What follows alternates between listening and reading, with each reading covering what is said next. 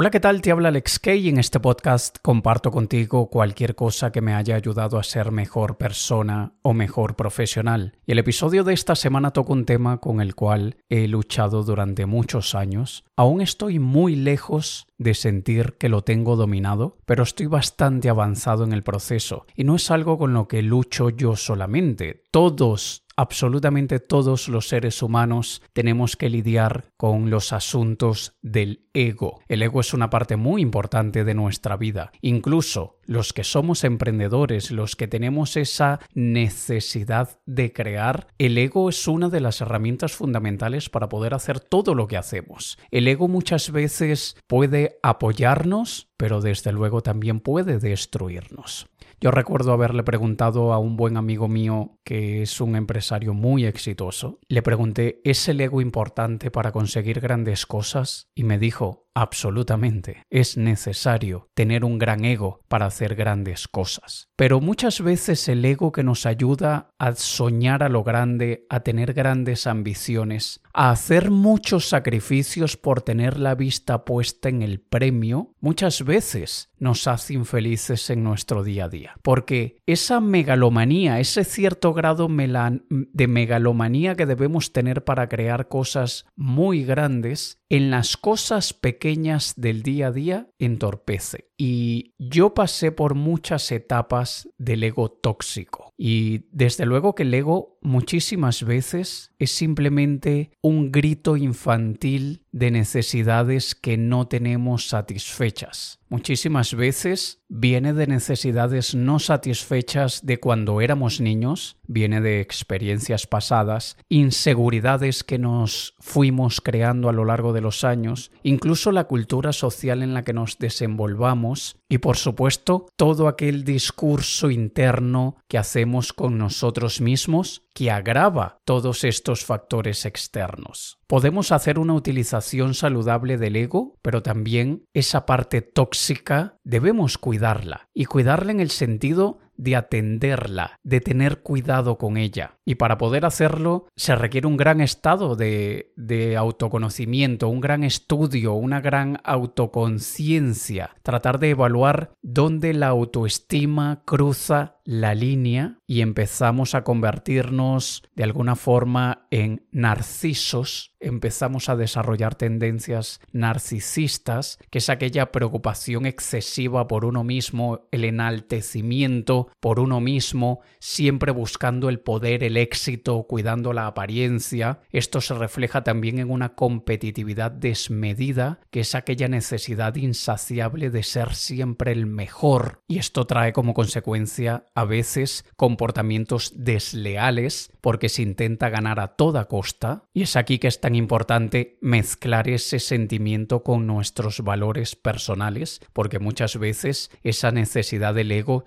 choca con nuestros valores. Y lo que predomine, lo que sea más fuerte, es lo que se notará en nuestras decisiones, acciones y resultados. También ese ego tóxico lo vemos cuando estamos muy a la defensiva, tenemos una excesiva sensibilidad ante la crítica y esto nos lleva a respuestas poco saludables como la ira, el rechazo, el contraataque. Y por supuesto todo esto afecta a nuestras relaciones interpersonales. Yo recuerdo que en mi adolescencia yo empecé a mostrar ciertos grados de ego tóxicos, ciertas señales de ego tóxico, porque Hoy, mirando hacia atrás, lo que recuerdo es que yo sentía que tenía un valor, yo sentía que tenía unos dones, unos talentos, unas cualidades que los demás no reconocían. Incluso cuando me sentía de alguna forma subvalorado o menospreciado, sentí esa necesidad de imponerme, de mostrar que yo soy mejor que aquello que los demás están viendo. Y mira como toda moneda tiene dos caras, porque el lado malo, la cara mala de la moneda, de ese sentimiento es tratar de imponerme, tratar de ser, eh, incluso era arrogante, muy arrogante, antipático. Hacía sentir inferiores a los demás utilizando recursos intelectuales. No me cortaba ni un poco en demostrarle a los demás que yo era intelectualmente superior a ellos. Y eso crea muchas enemistades, porque eso crea muchos malos sentimientos en otras personas. Y siendo ese el lado negativo de la moneda, el lado positivo es también aquel crecimiento constante, estudio constante, el superarme a mí mismo. Y yo tenía 12, 13, 14 años de edad y yo estaba estudiando piano clásico, un montón de horas que eso requiere al día y al mismo tiempo estaba en la escuela, desde luego, y luego alrededor de los 15 años tenía una banda musical, hacía pequeñas producciones y en casi todo era bueno, en casi todo tenía éxito, casi todo me salía bien, pero por esa obsesividad de ser mejor y mejor y mejor. Hoy, a mis más de 40 años, sigo manteniendo eso. Siempre quiero superarme a mí mismo, con la diferencia de que en los últimos cuatro años aproximadamente, o quizá un poco más, cinco o seis años, he tratado de minimizar al máximo la cara de la moneda más tóxica, más negativa de ese ego que me hace bueno en lo que quiero ser bueno. Y no te sabría decir a día de hoy si eso me hace más, más infeliz o me hace más feliz, porque cuando escuchamos esa voz del ego y debatimos con ella y nos enfrentamos a ella, vivimos en una guerra interior constante. Y como aún estoy muy lejos de ese grado superior, de esa iluminación, si queremos llamarle de alguna manera, en el día a día siento esa lucha. ¿Y qué hago para vivir el día a día sabiendo que tengo esa lucha interna con mi ego? Bueno, como te decía antes, la autoconciencia y el autoconocimiento es súper importante, pero también a mí me ha ayudado mucho restarle importancia importancia a esa guerra interior. No hacer un big deal, no hacer una gran cosa de esa lucha que tengo por dentro. Simplemente aceptarla como un proceso interior más. Recuerda que las cosas no son ni buenas ni malas en sí mismas, sino es el significado que asociamos a las situaciones, a las cosas. Si yo veo esa guerra interna como algo malo, voy a ser miserable. Y lo que he hecho en los últimos años es tratar de simplemente restarle importancia a esa guerra interior. Hay días que lo logro mejor, hay días que soy fatal consiguiéndolo. Lo que sí he hecho es proponerme que casi nunca, que prácticamente nunca se refleje fuera lo que yo estoy sintiendo dentro. Me refiero a esa parte tóxica o negativa. Si yo tenía una lucha interior y en la lucha interior estaba ganando la parte tóxica, los que estaban a mi alrededor se daban cuenta, porque de alguna forma sentían ellos esa lucha que yo tenía internamente, lo, lo descargaba en las personas que estaban a mi alrededor. A día de hoy, en la gran mayoría de, de los casos, no en 100%, pero en la gran mayoría, ojalá podría decir que más del 95% de los casos yo puedo estar batallando internamente y quien esté a mi alrededor no se va a dar cuenta porque no lo voy a descargar en ellos, porque no voy a mostrar una actitud negativa, ni arrogante, ni vanidosa, ni de superioridad, ni de nada delante de ellos, pero porque estoy yo internamente como un amo agarrando a la bestia con una correa muy fuerte, con una cadena muy fuerte impidiendo que salga. Y esto lo he conseguido con mucho trabajo interno, también inspirándome en la vida de otras personas. Y hay un caso en particular de Iñigo López, conocido como Ignacio de Loyola o San Ignacio de Loyola, que vivió por allá por, por, por 1500. Él fue un soldado, él fue un caballero y fue muy vanidoso. Él tenía un ego muy grande, era muy egocéntrico, era muy bueno, tanto en la batalla como soldado era muy bueno, era muy bueno a nivel de educación, a nivel de cómo comportarse en sociedad, era atractivo, tenía una personalidad magnética con las mujeres y por supuesto todo eso se lo creía, todo eso lo vivía, se notaba ese ego de Ignacio de Loyola. Y luego de hacer muchísimo trabajo interior, y no te voy a ni siquiera resumir la historia, solamente pasó casi que del inicio al fin, pero luego de hacer mucho trabajo interior, él logra controlar, minimizar, incluso destruir ese ego que gobernó su vida durante muchísimos años. Y dentro de su estudio, dentro de su proceso, él mismo creó algo,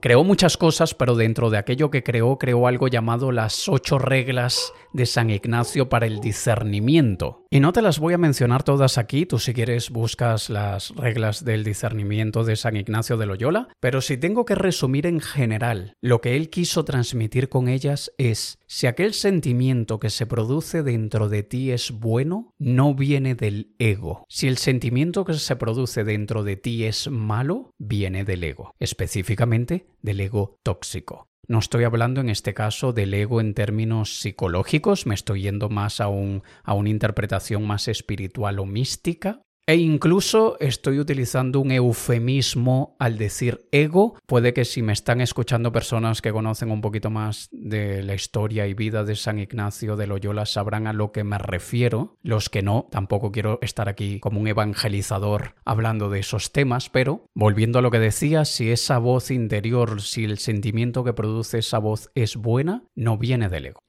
Y comparto contigo una de esas reglas, que es la quinta regla del discernimiento. Dice, debemos mucho advertir el discurso de los pensamientos, y si el principio, el medio y el fin es todo bueno, inclinado a todo bien, eso es señal de un buen ángel. Pero si el discurso de los pensamientos que trae acaba en alguna cosa mala o distractiva, o menos buena que la que la persona tenía antes o que la enflaquece o inquieta o conturba, quitando su paz, su tranquilidad y quietud que antes tenía, es clara señal de proceder del mal espíritu, en este contexto del ego, que es nuestro enemigo y enemigo de nuestro provecho y salud eterna. No sé si tú estés de acuerdo conmigo, pero para mí es sumamente inspirador y me ayuda mucho basarme en la vida de otras personas que han batallado una guerra igual a la que yo estoy batallando, especialmente cuando sabemos que fueron exitosos al final. Y tanto la vida de Ignacio de Loyola como la de Agustín de Hipona, por ejemplo, la vida de Séneca, de Marco Aurelio, del mismo Jesucristo. Si uno quiere ser mejor, si uno quiere avanzar en el desarrollo personal, acercarnos lo máximo posible a lo que, lo que podamos a la perfección de vida y ser humanos ejemplares, es absolutamente inevitable no inspirarnos con la vida de estos personajes que vivieron muchísimos años antes que nosotros.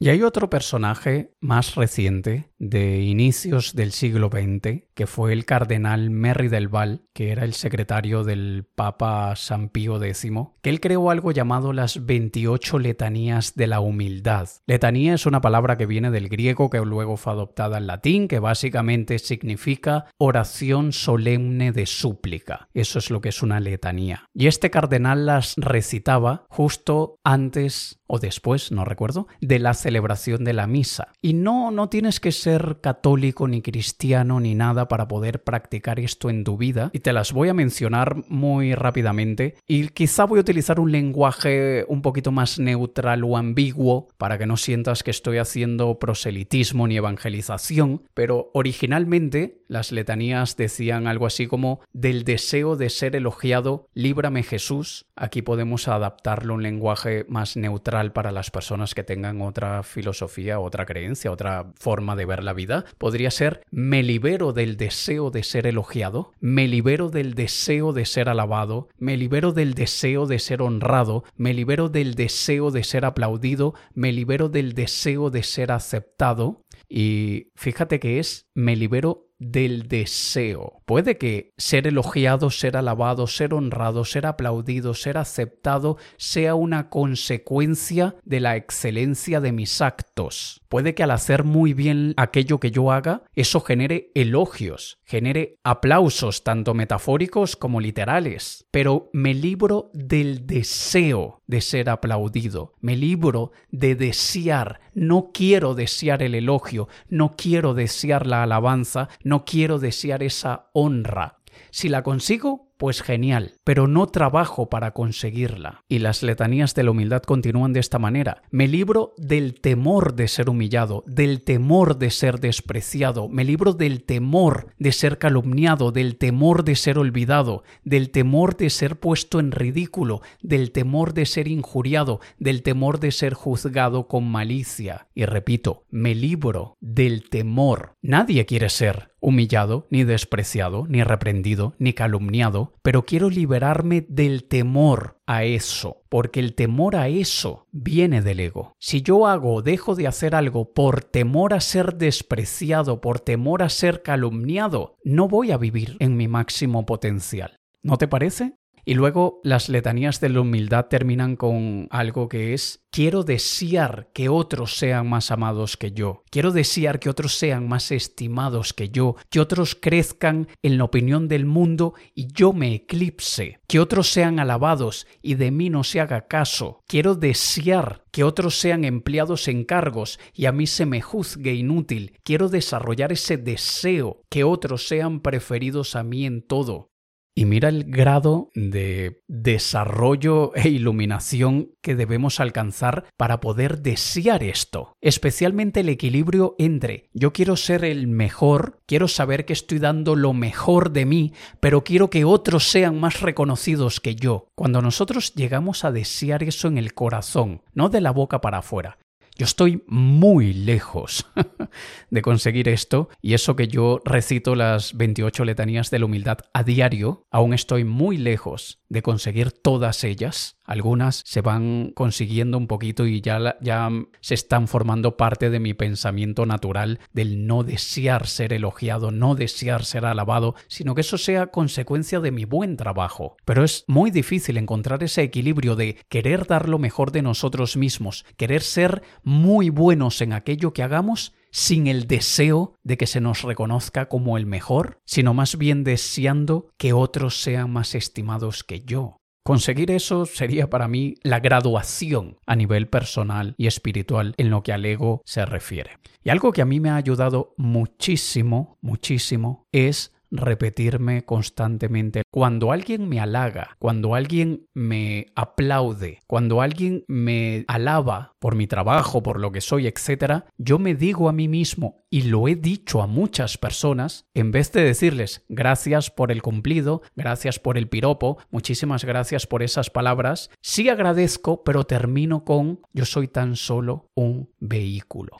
Si tú quieres trasladarte del punto A al punto B, el vehículo que te lleva no es lo que tú aspirabas, no es lo que tú halagas, no es lo que tú honras. Tú podrías honrar el viaje y desde luego celebrar el destino, pero el vehículo es un vehículo. Y si no logras verlo de esa manera, velo de esta, de esta otra forma. Imagínate aquellos camiones que transportan bienes valiosos. Ellos tienen dentro de ellos algo que vale mucho, que es muy útil. Llevan tu dinero del banco, pero el vehículo es tan solo un vehículo. Yo llevo cosas muy valiosas dentro de mí. Yo he hecho cosas muy valiosas a lo largo de mi vida. Yo sigo entrenándome y preparándome para ser cada día mejor y volverme una persona de mucho más valor, pero no dejo de ser un vehículo, no dejo de ser una herramienta. Y yo en ningún momento me puedo creer que lo bueno, la excelencia, los logros que consigo son míos. Yo los he transportado. Yo he sido la manifestación material y física de ellos. Yo soy el camión que ha transportado los bienes valiosos. Pero como un camión de bienes valiosos, yo soy simplemente un custodio, un protector, a quien le ha sido asignado transportar ese valor. Y cuando vemos las cosas de esa manera, no hay lugar para la vanidad, no hay lugar para la arrogancia. De la misma forma que el conductor y su copiloto del camión que transporta lingotes de oro y billetes, ellos no van conduciendo ese camión diciendo somos ricos. No, ellos simplemente están transportando el valor. Así que siempre que te sientas víctima de las trampas del ego, recuérdate, yo soy solo un vehículo, yo soy una herramienta, yo soy un instrumento. Y desde luego, sí que quiero ser un instrumento muy bien afinado, quiero ser una herramienta que esté en su mejor condición,